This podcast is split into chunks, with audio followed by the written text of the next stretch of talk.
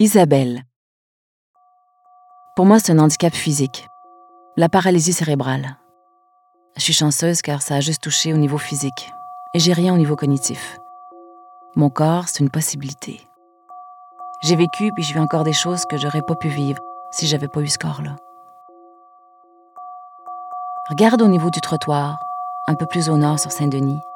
Il y a deux poteaux avec des petites pancartes. Ici, devant les colonnades.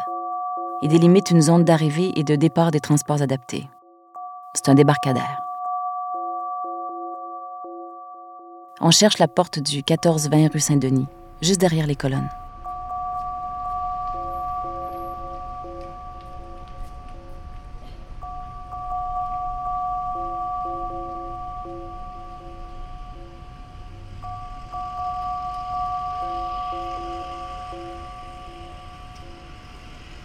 On peut jeter un coup d'œil à l'intérieur. Il y a deux portes, les deux sont automatiques, ce qui est bien, mais tout de suite on voit que c'est noir. Puis on constate, à cause du reflet que fait l'ombrage du pilier de béton, qu'on ne peut pas nous voir. Ça ne nous permet pas de voir non plus si le transport adapté est arrivé. Le chauffeur du transport adapté est supposé venir en dedans, mais quand il ne nous voit pas, ils peuvent s'en aller. Donc pour nous, c'est important d'avoir une bonne visibilité, de voir quand il arrive. Ce débarcadère-là, je l'aime pas, parce que c'est exigu. Il fait noir, même en plein jour. Ici, t'es dans le chemin, il y a beaucoup de passages, toutes sortes de monde. Le soir, c'est beaucoup plus insécurisant. Il fait plus noir, donc c'est encore plus difficile de voir et d'être vu. Même le jour, je suis pas vraiment portée à choisir ce débarcadère-là parce que je suis toute seule, il n'y a rien. Quand t'entres, c'est juste un grand corridor avec des classes qui sont des fois fréquentées, des fois pas du tout. Il y a des jours où le corridor est complètement désert. Moi, je prends un débarcadère qui n'est pas un débarcadère officiel de la STM.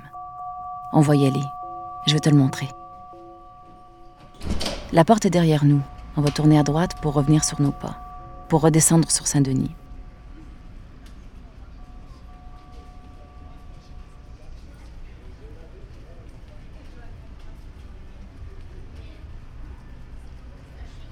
À l'angle de Saint-Denis et Sainte-Catherine, on va tourner à droite vers l'ouest, vers le prochain coin de rue.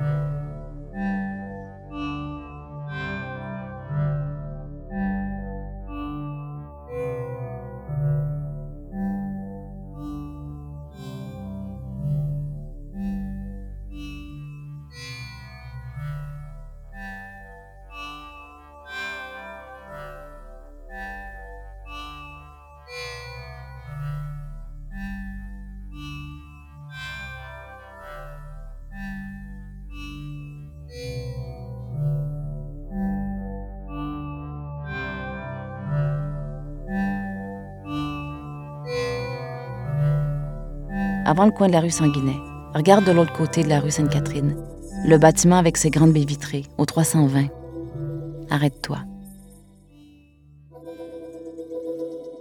C'est mon débarcadère. Je m'en suis créé un. On est plusieurs à se croiser. Tout est mieux. Un, les portes sont automatiques. Puis deux, il y a des grandes baies vitrées, ce qui fait en sorte qu'on voit. On voit tout le temps lorsque le chauffeur est là. On peut tout de suite sortir. Et lui, nous le voit tout de suite quand il arrive. La nuit, ce qui est bien, c'est le pavillon principal de l'université.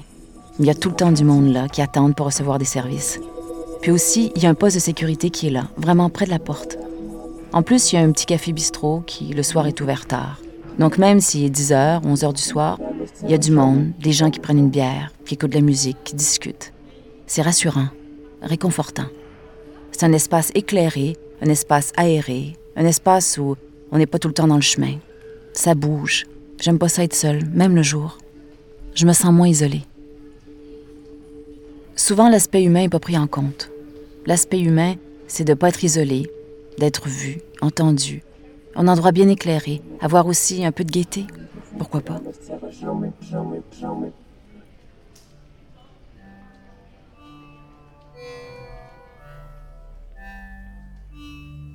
Le parcours s'arrête ici.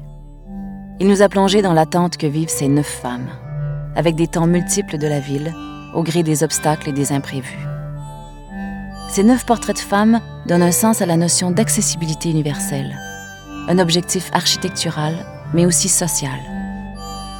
Citoyens, aménageurs, décideurs, ces femmes ont un visage, elles ont une parole. Nous avons partagé leur expérience de la ville, mais maintenant, créons-nous une ville plus accessible pour tous.